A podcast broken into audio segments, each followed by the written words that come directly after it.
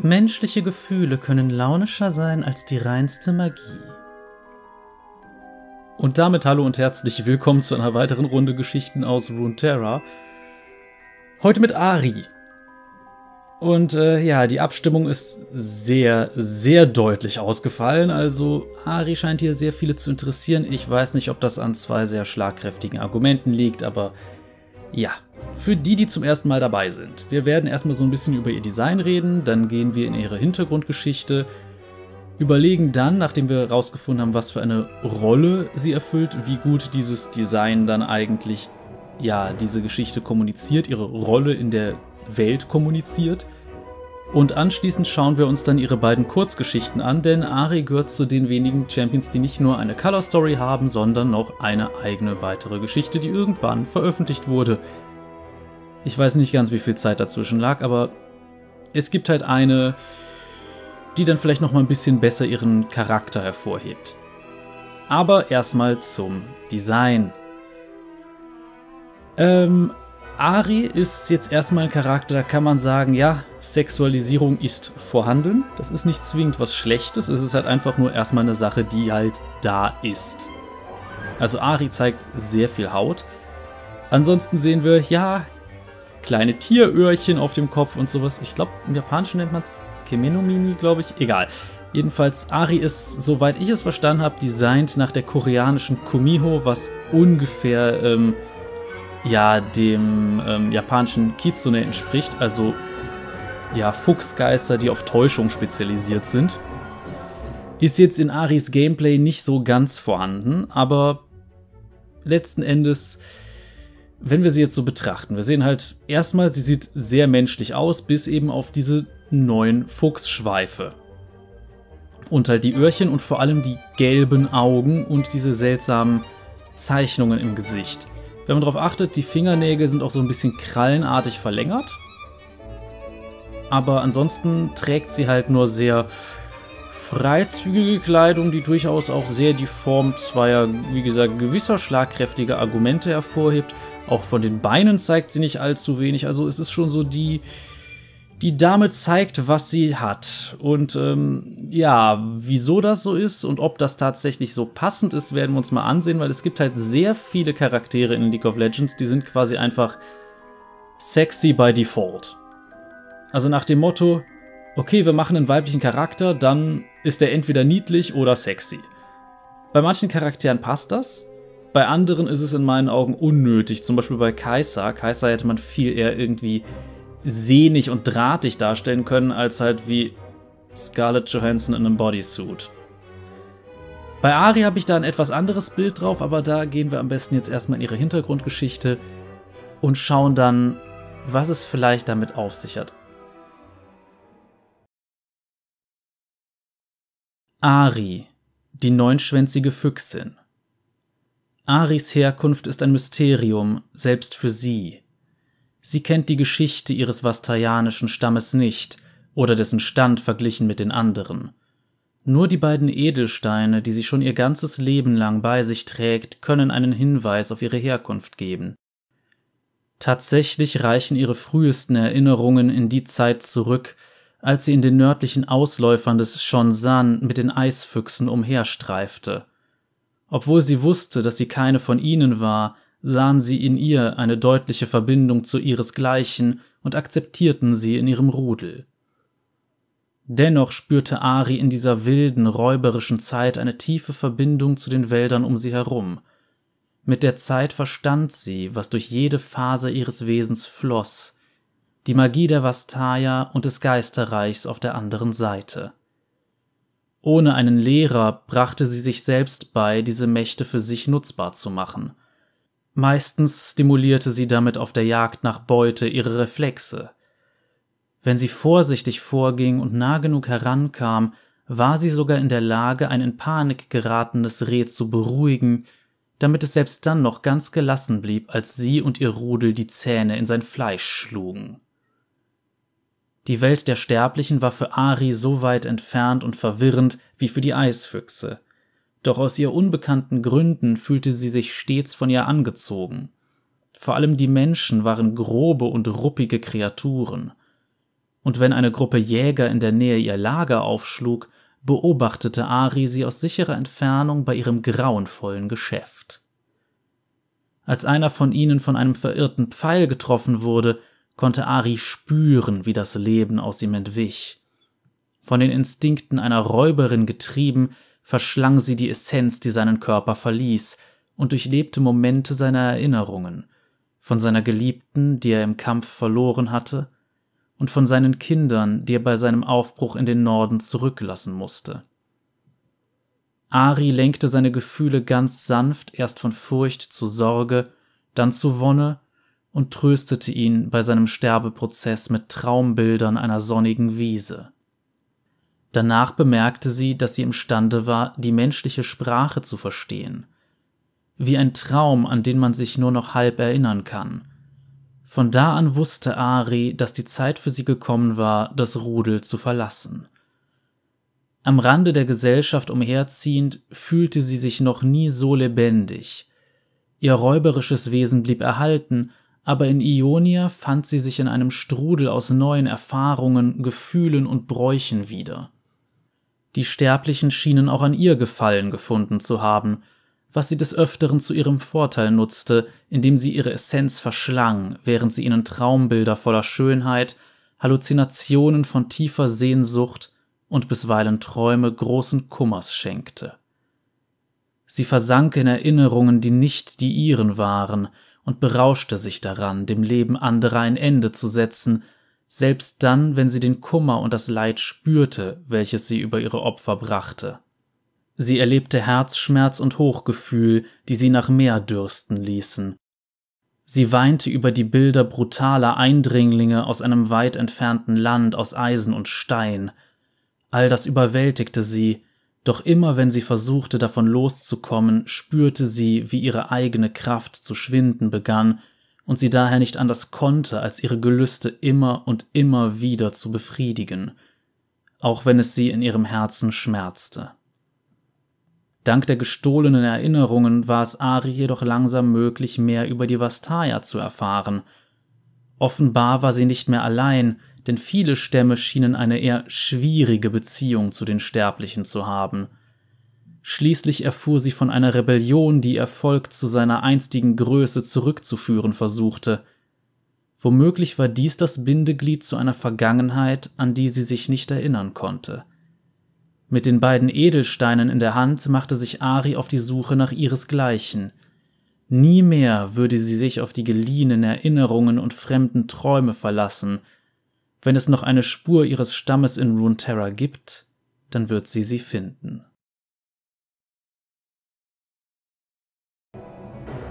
Ich sollte vielleicht jetzt erstmal erwähnen, dass Aris Design aus einer Zeit stammt, als die Vastaya noch nicht wirklich Teil der League of Legends Lore waren. Also mit Xayah und Rakan wurde ja die Rasse der Vastaya kanonisch eingeführt und viele Charaktere wurden dann geredconnt, um in diese Kategorie Vastaya zu fallen. Ari war eine davon. Das heißt, man hat auch Aris Lore zu dem Zeitpunkt ein bisschen umgeschrieben, denn ursprünglich war Ari tatsächlich ein Fuchs. Aber eine Art magisch begabter Fuchs, der irgendwann einem sterbenden Menschen die Essenz ja geraubt und gefressen hat und dadurch zu diesem Mischwesen wurde. Aber im Wesentlichen hat sich gar nicht so viel an dem geändert, was sie tut, denn Ari ist quasi abhängig von der Essenz von Menschen, was dazu führt, dass sie Leute ja in ihr Verderben lockt. Das ist ja auch eine Sache, die wurde schon in der ähm, Geschichte von Eduard Sant'Angelo und seinen Forschungen zu den Vastaya angerissen, dass Leute ihn vor Ari gewarnt haben. Und ja, Aris sexualisierte Darstellung passt tatsächlich bei ihr relativ gut. Denn in dem Fall ist sie so eine Art Succubus-Charakter. Das heißt, sie lockt Leute an und, ähm, naja, entzieht ihnen dann ihre Lebensessenz.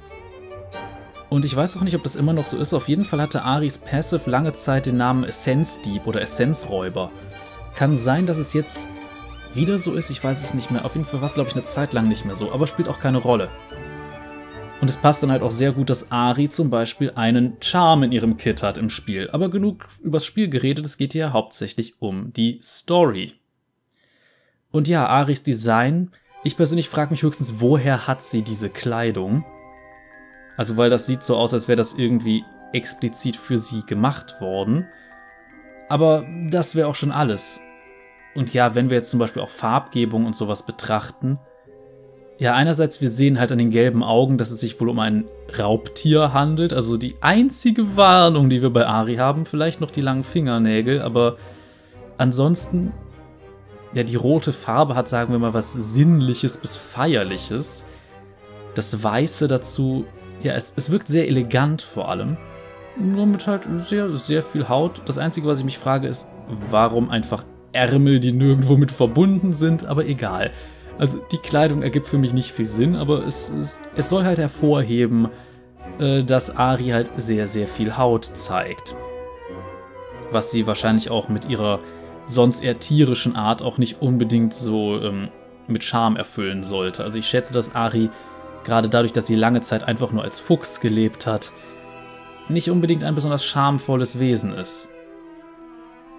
Aber wir merken halt vor allem auch in der Hintergrundgeschichte, sie ist ein Raubtier. Und inzwischen, sie kriegt immer mehr Mitleid mit den Menschen, denen sie ja die Essenz raubt, aber sie merkt, dass sie das muss. Sie hat keine Möglichkeit. Sie merkt, dass ansonsten ihre Kräfte schwächer werden. Ja, sie ist in so einer sehr ungünstigen Situation. Man könnte sagen, es ist so eine Art Succubus wider Willen. Und äh, ja, da finde ich, ist das Design schon ganz interessant. Weil in dem Sinne, sie muss verführerisch auftreten, um zu überleben, auch wenn sie es eigentlich nicht will. Sie will den Menschen nicht schaden, hat aber keine Wahl. Was aber auch interessant ist, ist, dass sie eben Leuten ihre Erinnerungen damit entzieht, dass sie selbst Erinnerungen von Leuten damit aufnimmt. Und das Thema Erinnerung spielt bei Ari auch eine große Rolle in ihren Geschichten. Gehen wir jetzt erstmal in ihre Color Story und dann gibt es danach noch später eine Sache, wo Erinnerung und insbesondere Vergessen eine sehr große Rolle spielen wird. Aber erstmal in ihre Color Story. Viel Spaß. Ein fairer Tausch von Rayla Hyde. Der Markt roch nach Weihrauch und faulendem Kohl. Ari wickelte ihren Umhang um ihre neuen Schwänze und spielte mit ihren beiden Sonnensteinen, um sich vom Gestank abzulenken. Sie rollte sie zwischen ihren Fingern und ließ sie voneinander abprallen. Jeder von ihnen hatte die Form einer lodernden Flamme, aber sie waren so geschnitten, dass sich die schärferen Kanten zusammenfügen ließen und sie so einen ebenmäßigen Kreis formten. Sie trug die goldenen Steine schon bei sich, seit sie denken konnte, wusste aber nicht, woher sie stammten. Obwohl Ari sich in einer neuen Umgebung befand, vermittelte ihr die unterschwellige Magie um sie herum ein beruhigendes Gefühl. Sie kam an einem Stand mit einem Dutzend gewobener Körbe vorbei, die bis zum Rand mit polierten Steinen gefüllt waren. Darunter befanden sich Muscheln mit den eingravierten Legenden eines Seefahrerstamms, Glücksspielwürfel aus Knochen und andere merkwürdige Dinge. Nichts ließ sich mit Aris geformten Steinen vergleichen. Interesse an einem Edelstein, der zum Blau des Himmels passt? Ein graubärtiger Händler fuchtelte mit seinem Finger vor ihrer Nase herum. Für dich tausche ich eine himmelblaue Kugel gegen eine einzelne Feder eines Tränenraben ein. Oder vielleicht gegen den Samen eines Jubi-Baums. Mit mir kann man verhandeln. Ari lächelte ihn an, aber schüttelte ihren Kopf und schlenderte mit den Sonnensteinen in ihrer Hand weiter über den Markt. Sie ging an einem Stand vorbei, der bedeckt war mit stacheligem, orangefarbenen Gemüse, an einem Kind, das Früchte verkaufte, die die Farbe mit dem Wetter wechselten, und an mindestens drei Krämern, die Dosen mit Weihrauch hin und her schwenkten und von denen jeder meinte, die tiefste Form der Meditation für sich entdeckt zu haben. Was bringt die Zukunft? Kommt herbei und lasst euch eure Zukunft vorhersagen, rief eine junge Frau mit Lavendelaugen und weichem Kinn, Findet heraus, in wen ihr euch verlieben werdet oder wie ihr unglücklichen Lebenslagen mit einer Prise Kettenwurzel entgeht. Oder, wenn ihr eure Zukunft lieber den Göttern überlassen möchtet, kann ich euch auch eine Frage über eure Vergangenheit beantworten. Ich empfehle euch allerdings herauszufinden, ob euch jemand vergiften möchte. Ein großer Vastaya mit Katzenohren wollte gerade einen Bissen von einer würzigen Pastete nehmen, er hielt jedoch inne und starrte angsterfüllt in Richtung der Wahrsagerin.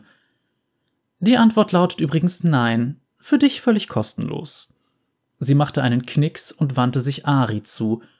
Nun, du siehst so aus, als hättest du eine dunkle und geheimnisvolle Vergangenheit.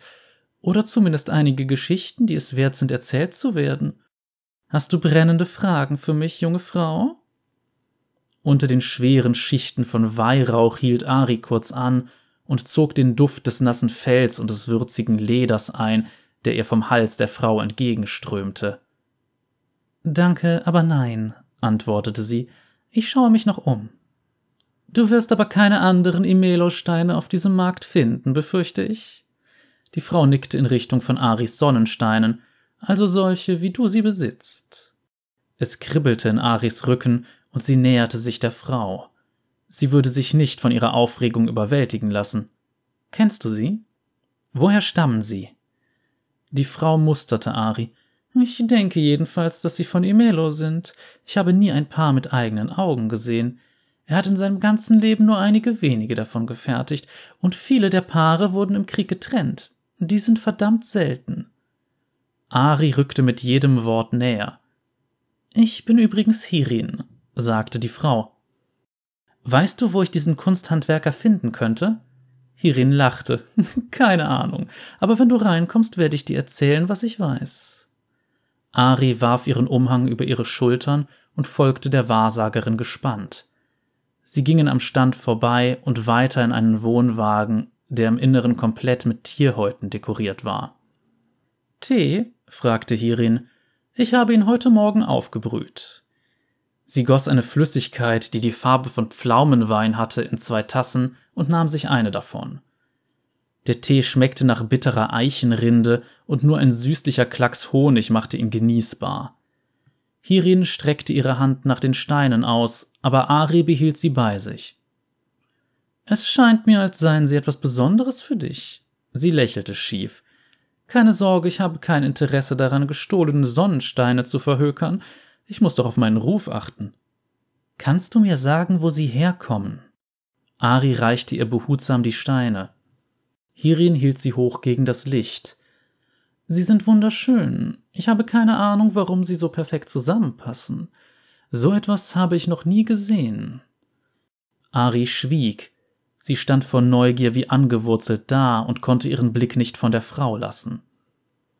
Die Legende besagt, dass Imelo uralte versteinerte Echseneier sammelte und komplexe Formen aus ihnen fertigte, diese uralten Echsen lebten lange, bevor das Meer von Getu zu einer Wüste wurde und nur versteinerte Knochen und Staub zurückließ.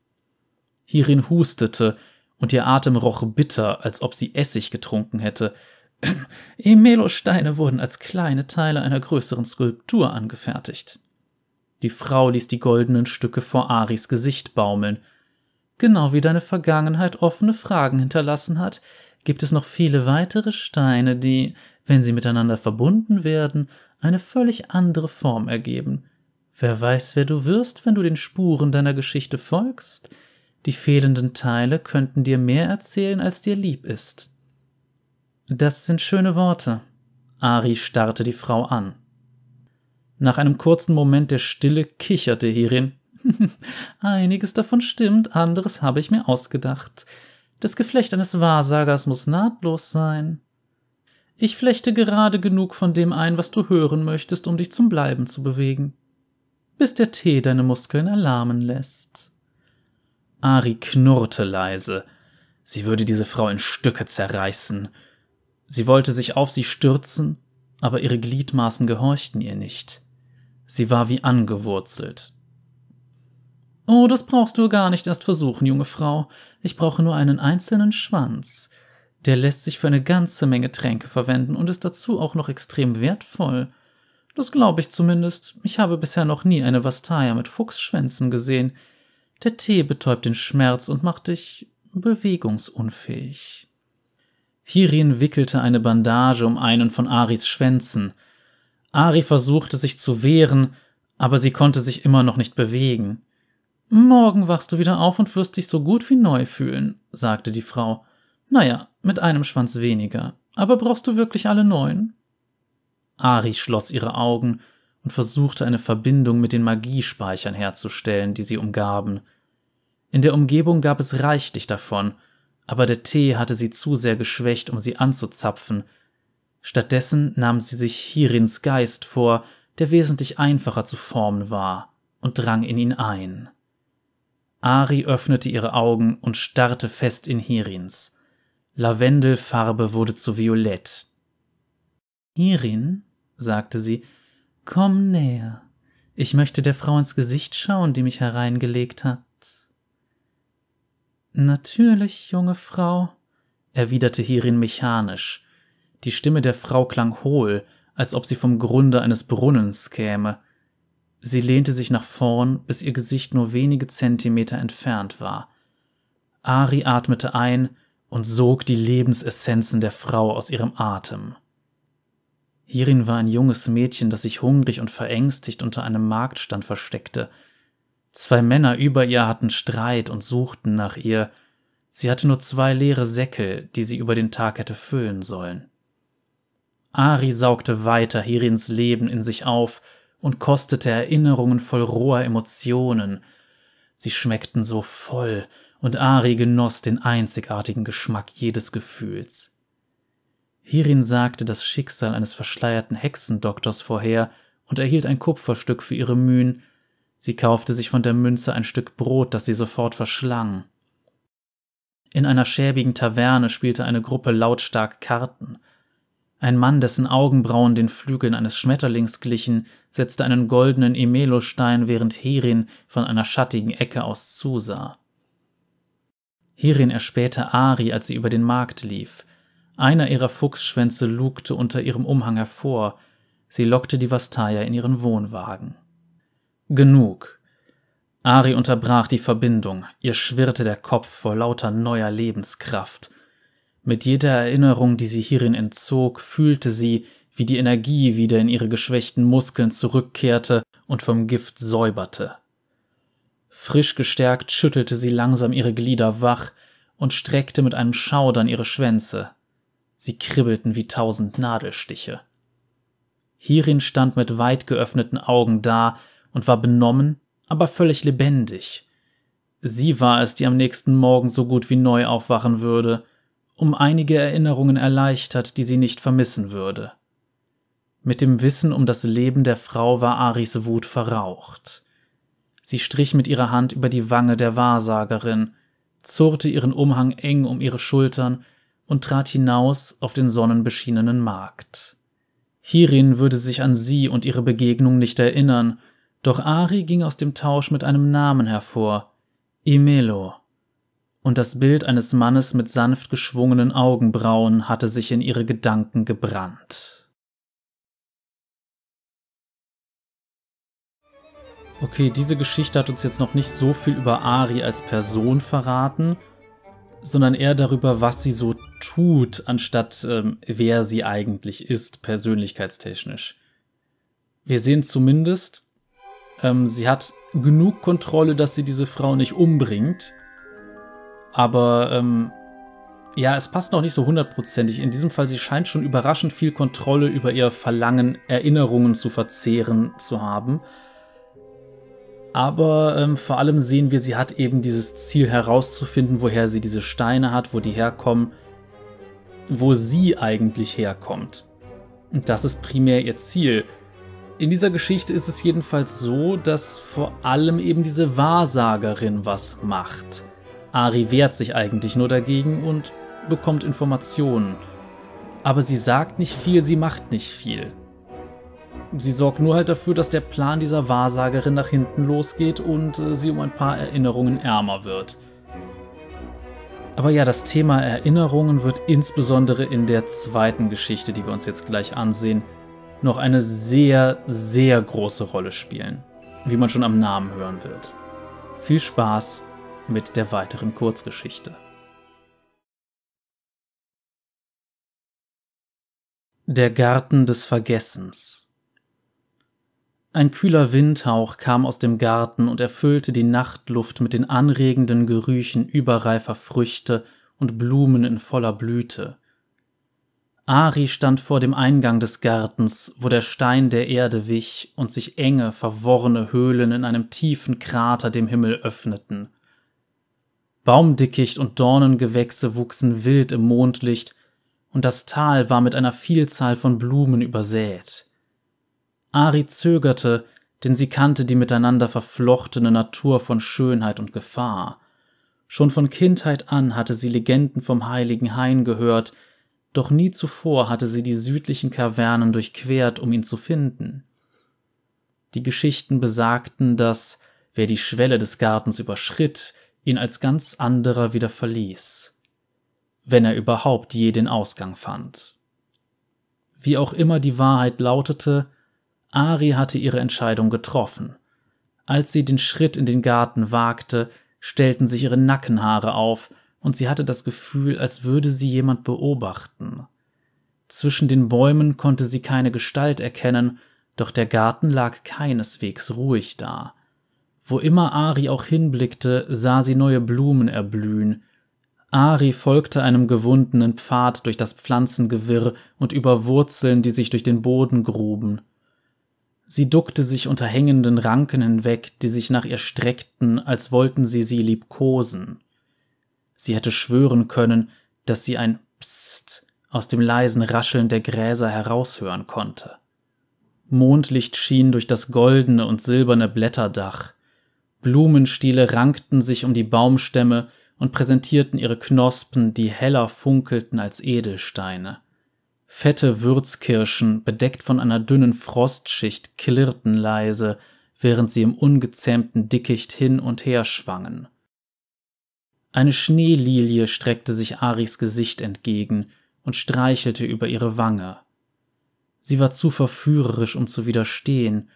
Ari drückte ihr Gesicht in die Blütenblätter, um den himmlischen Geruch einzuatmen. Ihre Nase wurde kalt und sie roch Orangen, eine Sommerbrise und das Blut frischer Beute. Die Blüte erzitterte, gewann an Farbe und Aris Atem stockte. Sie schwankte, benommen vom vollen Duft. Schnipp. Die Schneelilie fiel leblos zu Boden. Sie war von ihrem Stiel abgetrennt worden. Eine zähe Flüssigkeit quoll aus dem Stumpf hervor. Ari atmete aus und ihre neuen Schwänze zuckten, während ihr Kopf langsam wieder klar wurde. Ari schreckte auf, als sie plötzlich eine Frau mit weißgrauem Haar vor sich stehen sah, die Schere noch in der Hand. Sie war in farbenfrohe Schals gehüllt und ihre Wimpern glitzerten vor Tautropfen. Als die Frau den Blick ihrer meergrünen Augen auf Ari richtete, fühlte diese sich merklich unwohl als ob die Frau ebenso leicht durch ihre Eingeweide schneiden könnte, wie durch den faserigen Blumenstiel. Das Gesicht der Frau war faltig wie Borke und unmöglich zu deuten, aber Ari machte sich nicht länger Sorgen um ihre Sicherheit. Du hast mich erschreckt, Igilia. Ari atmete aus. In den Geschichten war die alte Frau als Verschlinger von Geheimnissen bekannt, als die Vergessene oder die Gärtnerhexe. Jemand so Mächtiges gebot Respekt, und deshalb nannte Ari sie Igilia, Urgroßmutter. Die Blumen wollen etwas von uns. Die alte Frau spielte abwesend an ihrer Schere, genau wie wir etwas von ihnen wollen. Es wäre weise, deine Nase bei dir zu behalten. Ich sollte es wissen. Ich muss die hungrigen Kleinen selbst füttern. Also bist du die Gärtnerin, nickte Ari. Einer der netteren Namen, ja. Aber das tut nichts zur Sache. Ich weiß, weshalb du hier bist, Iminha. Kindchen. Ari fühlte sich unwohl bei dem Wort, das familiäre Vertrautheit ausdrückte, obwohl sie nicht wusste, weshalb. Du suchst Absolution, du willst frei sein von deinem Schmerz. Die Gärtnerin lächelte.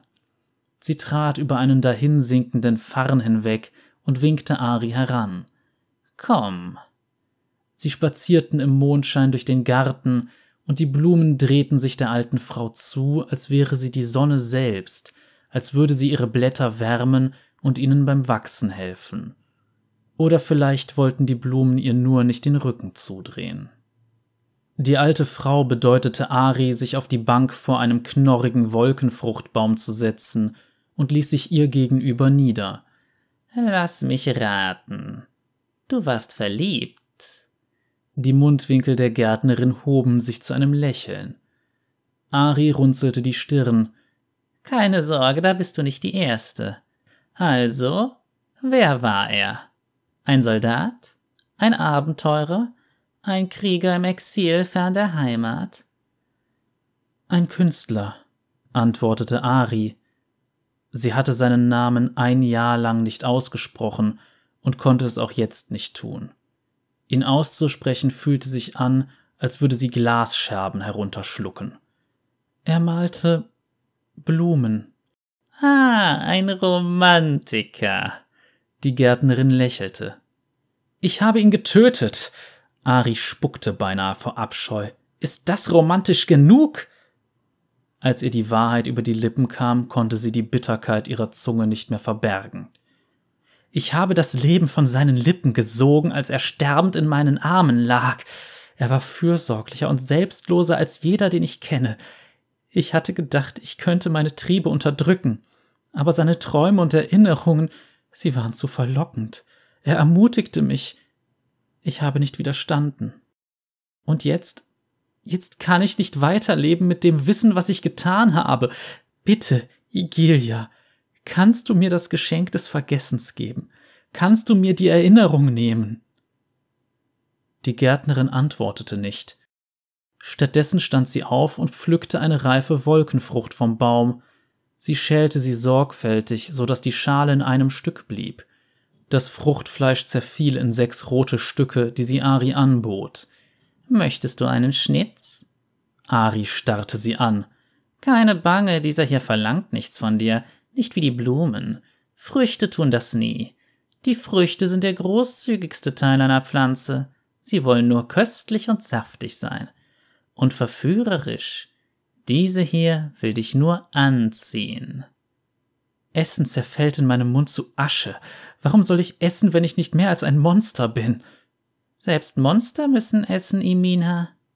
Die Gärtnerin lächelte sanft. Sie steckte sich einen der Fruchtschnitze in den Mund und kaute darauf herum, bevor sie eine Grimasse zog. So sauer. Nach all den Jahren in diesem Garten habe ich mich immer noch nicht an diesen Geschmack gewöhnt. Während Ari schweigend dasaß, aß die alte Frau nach und nach die restlichen Stücke. Als sie fertig war, wischte sie sich den Fruchtsaft von Mund. Du hast ein Leben genommen, das du nicht hättest nehmen dürfen, stellte die Gärtnerin fest, und jetzt leidest du unter den Konsequenzen. Ich ertrage es nicht. Zu leben heißt zu leiden, fürchte ich. Eine Ranke voller Schneelilienknospen wand sich um den Arm der alten Frau. Sie zuckte nicht einmal zusammen. Ich kann nicht weiterleben mit dem Wissen, dass ich ihn getötet habe. Ari stiegen Tränen in die Augen. Sich selbst zu verlieren hat größere Konsequenzen, Emina. Die Gärtnerin griff nach Aris Hand und drückte sie. Ihre meergrünen Augen glitzerten im Mondlicht, und Ari sah etwas in ihnen, das sie zuvor nicht gesehen hatte. Vielleicht Sehnsucht? Es wird dich zerbrechen. Du wirst nie wieder ganz sein. Ich bin schon gebrochen, und mit jedem Augenblick, der vergeht, zersplittere ich weiter. Bitte, Igilia, ich muss das tun. Die alte Frau seufzte. Der Garten verschmäht kein Geschenk, das ihm aus freien Stücken dargebracht wird, denn sein Hunger ist nie gestillt. Mit diesen Worten bot sie Ari ihren Arm an, an den sich noch immer die Ranke klammerte. Knospen erblühten wie sich ausstreckende Hände. Gib dieser Blume deinen Atem und denke an die Erinnerungen, derer du dich entledigen willst. Die alte Frau deutete auf die glockenförmige Lilie. Die Blume wird sie verschlingen. Atme erst wieder ein, wenn du nichts mehr spürst. Ari hielt die Blume vorsichtig zwischen ihren Fingern. Die Gärtnerin nickte. Ari nahm einen tiefen Atemzug und atmete dann in die Blume aus. Ari stand neben einem Mann mit pechschwarzem Haar am Ufer eines Sees. Zusammen sprangen sie ins Wasser und vergnügten sich in den endlosen Wellen. Aris Leid verschwand wie eine düstere Wolke zusammen mit dem Bild in ihrem Geist. In einem Wald, der in winterlicher Stille gefangen war, beobachtete Ari einen Mann mit pechschwarzem Haar, der eine einzelne Blüte malte. Bin ich nicht deine Blüte? Sie streifte den Träger ihres Kleides von ihrer Schulter. Er setzte den Pinsel an und trug Farbe auf ihrem nackten Rücken auf. Die Borsten kitzelten, als er die gleiche Blume auf ihrer Wirbelsäule zum Leben erweckte. Das bist du. Das bist du. Er küsste bei jedem Wort ihre Schulter. Ari wusste, dass sie vor dem zurückschrecken sollte, was nun kam, doch ihr Herz fühlte sich kalt und taub an. Sie stand mitten in einem See und hielt den leblosen Körper des Mannes, den sie einst geliebt hatte. Sie ließ ihn unter Wasser sinken, sah zu, wie sein Gesicht durch das Spiel der Wellen verzerrt wurde. Einst hätte ihr diese Vision unendlichen Schmerz bereitet, doch nun fühlte sie nicht mehr als ein dumpfes Pochen. Ari beugte sich über einen Holzfäller in einer steinernen Höhle und sog sein Leben ein. Das Geräusch von Stiefeln, die im Schnee knirschten, ließ sie hochschrecken. Der Mann mit dem pechschwarzen Haar stand da und beobachtete sie. Verzweiflung stieg in ihr hoch, sie wollte nicht, dass er das mit ansah. Ich kann nicht gut genug für dich sein, Ari vermied seinen Blick. Schau mich an, ich giere nach der Seele eines sterbenden Mannes. Bitte verlass mich. Ich bin nicht gut, ich kann nicht gut sein. Ihr Geliebter mit dem pechschwarzen Haar antwortete ihr Das kümmert mich nicht. Es war das erste Mal, dass Ari absolute Liebe erfahren hatte, trotz ihres Wesens. Seine Stimme klang warm und war voller Gefühl. Ich gehöre dir. Die Erinnerung blieb ihr im Halse stecken, und sie hörte auf zu atmen. Der Zauber der Blume war gebrochen. Nein, dachte sie, das kann ich nicht verlieren. Ari versuchte einzuatmen, doch sie fühlte sich, als hätte man ihr eine Schlinge um den Hals gelegt. Sie zog sich zusammen und schnürte ihr die Kehle zu, als würde sie Gift atmen. Ihr wurde schwarz vor Augen und ihre Lungen waren kurz vor dem Platzen. Diese Erinnerung zu verlieren würde ihn noch einmal töten. Aris Knie gaben nach und sie brach auf dem Boden zusammen, während sie noch immer die Schneelilie hielt. Der unnatürliche Geruch der Blume strömte durch ihren Geist und beschwor seltsame und verstörende Bilder herauf. Ari halluzinierte. In einem Wald, der in winterlicher Stille gefangen war, wurde ihr jeder ihrer neun Schwänze aus dem Körper gerissen, bevor sie wieder nachwuchsen, um erneut ausgerissen zu werden. In einer steinernen Höhle sah sie Dutzende Porträts ihrer selbst an den Wänden, gezeichnet mit tintenschwarzen Pinselstrichen. In jedem der Bilder war ihr Gesicht leer und kalt. Sie schwebte schwerelos mitten in einem See und sah nach unten, nur um zu erkennen, dass der See nicht mit Wasser, sondern mit Blut gefüllt war. Wo bist du? Vor ihrem geistigen Auge sah sie ein Gesicht, verzerrt in den endlosen Weiten ihrer Erinnerungen, doch sie war bereits dabei, es zu vergessen. Das Gesicht war verschwommen, so wie das Gemälde eines Mannes anstatt der Mann selbst. Er blickte sie an, starrte sie an, doch sie konnte nicht in seine Augen sehen. Ari öffnete ihre Augen. Die Gärtnerin stand über ihr und hielt die Schneelilienranke, die sich pechschwarz verfärbt hatte. Kannst du ihn noch sehen? fragte die alte Frau. Ari konzentrierte sich auf die verschwommenen Formen in ihrem Geist und zwang sie, sich zu einem Gesicht zu formen. Seinem Gesicht. Ja, es ist verwaschen, aber ich erinnere mich. Sie festigte das Bild des Gesichts in ihrem Geist, prägte sich jedes Detail ein. Sie würde nicht zulassen, dass es verschwand. Die Augen der alten Frau blitzten auf, nicht vor Sehnsucht, sondern vor Bedauern. Dann hast du getan, wozu viele nicht die Kraft hatten. Du bist nicht dem Frieden verfallen. Die Gärtnerin nickte gedankenverloren. Ich konnte es nicht, würgte Aria vor.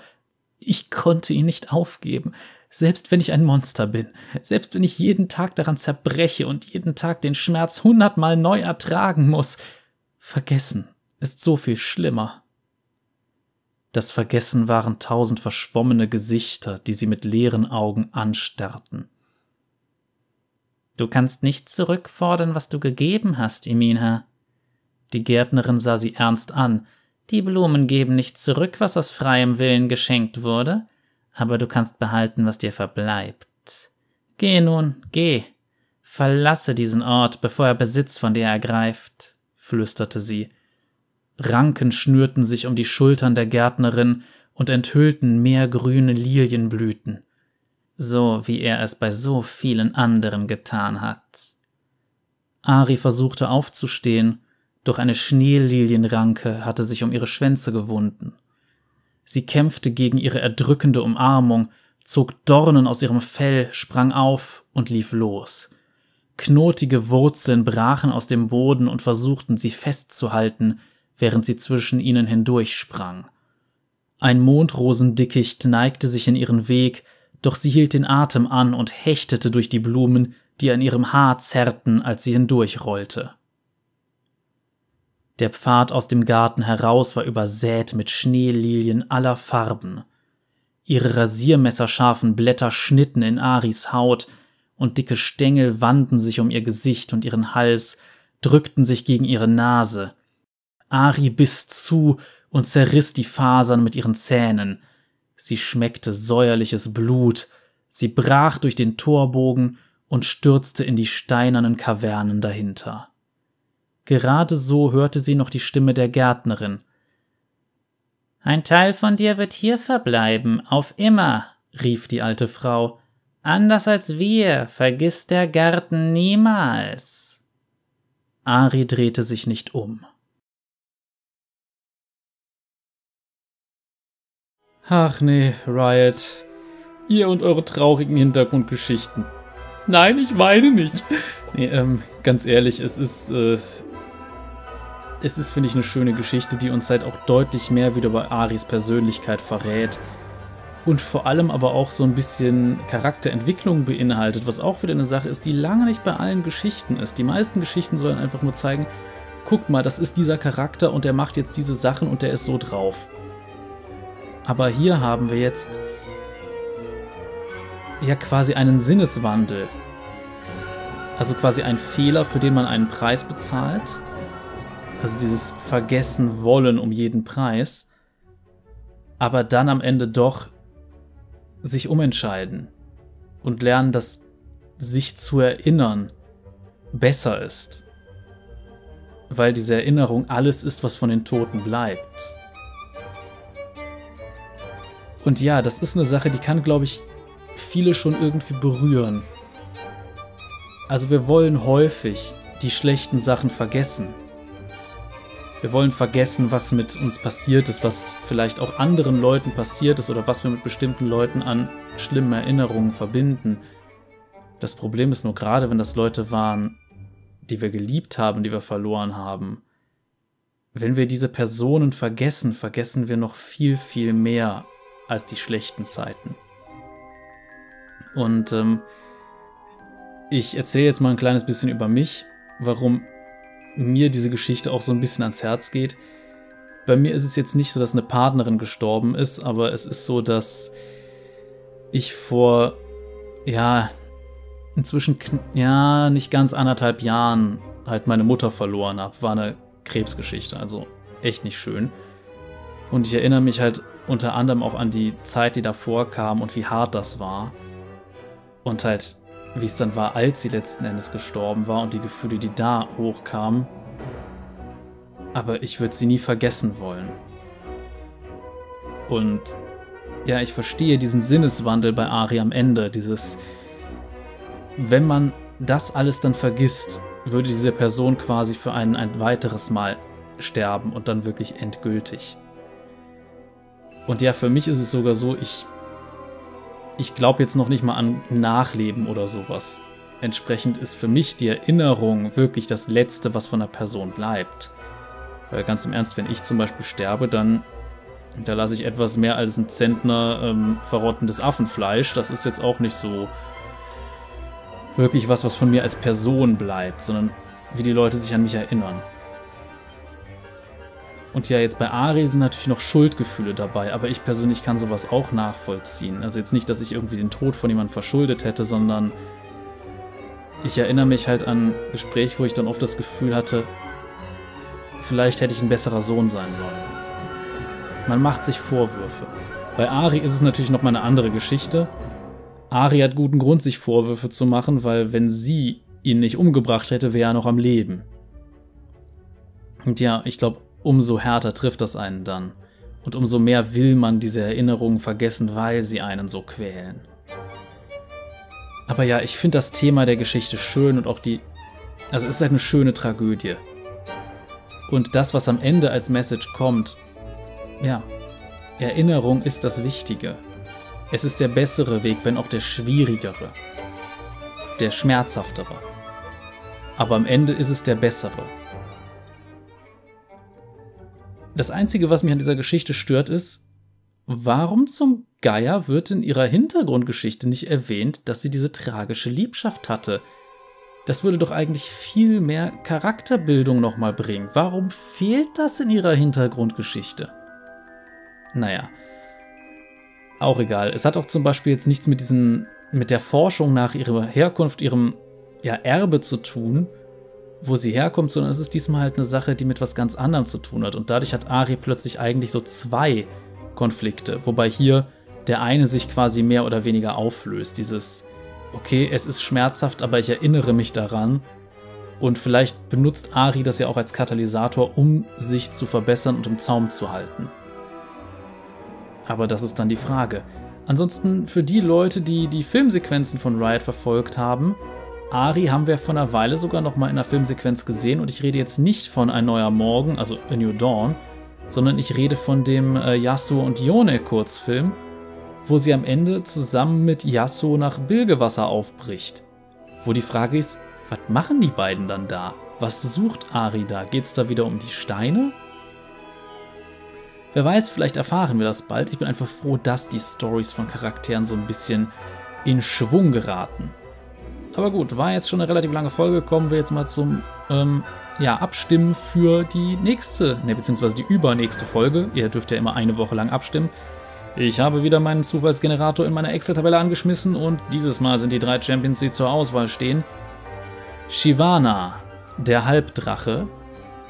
Braum, das Herz Freljords und Karma, die Erleuchtete. Kurze Zusammenfassung der Charaktere. Shivana ist quasi das Kind zweier Drachen, das aber von der Essenz eines menschlichen Magiers verzerrt wurde. Und äh, ja, jetzt in dem Maß hier quasi so ein bisschen was mit Javan zu tun hat. Und versucht sich da irgendwie einen Platz zu erarbeiten. Braum ist ein Eisgeborener, das heißt einer dieser magisch begabten Freljorder. Sehr mächtig dabei. Und er ist vor allem einer, der so eine Art Volksheld ist so wie ich es verstanden habe, ist es so, dass er seine Geschichten auch selbst so ein bisschen ausschmückt, aber er möchte halt so das strahlende Beispiel für die Leute sein und er ist ein unglaublich gutherziger Mensch. Und Karma ist sowas wie, ja, der reinkarnierte Geist Ionias. Man könnte sowas sagen wie der Dalai Lama von Ionia. Entsprechend kann man da sehr, sehr viel zu sagen. Aber so viel weiß ich über Karma dann jetzt auch nicht. Nur, dass die aktuelle Karma, glaube ich, Dara eigentlich heißt. Aber egal. Karma ist quasi dieser Geist. Die Abstimmung läuft wie immer unten in den Kommentaren ab. Das heißt, ich setze drei Kommentare mit den Vorschlägen hin. Gebt dem einen Daumen nach oben, den ihr sehen wollt, oder auch zwei. Wenn ihr allen drei einen Daumen nach oben gebt, bringt das faktisch nichts, aber egal. Ansonsten ähm, ja, wenn ich nicht dazu komme, rechtzeitig was reinzusetzen, dann dürft ihr es auch selber tun.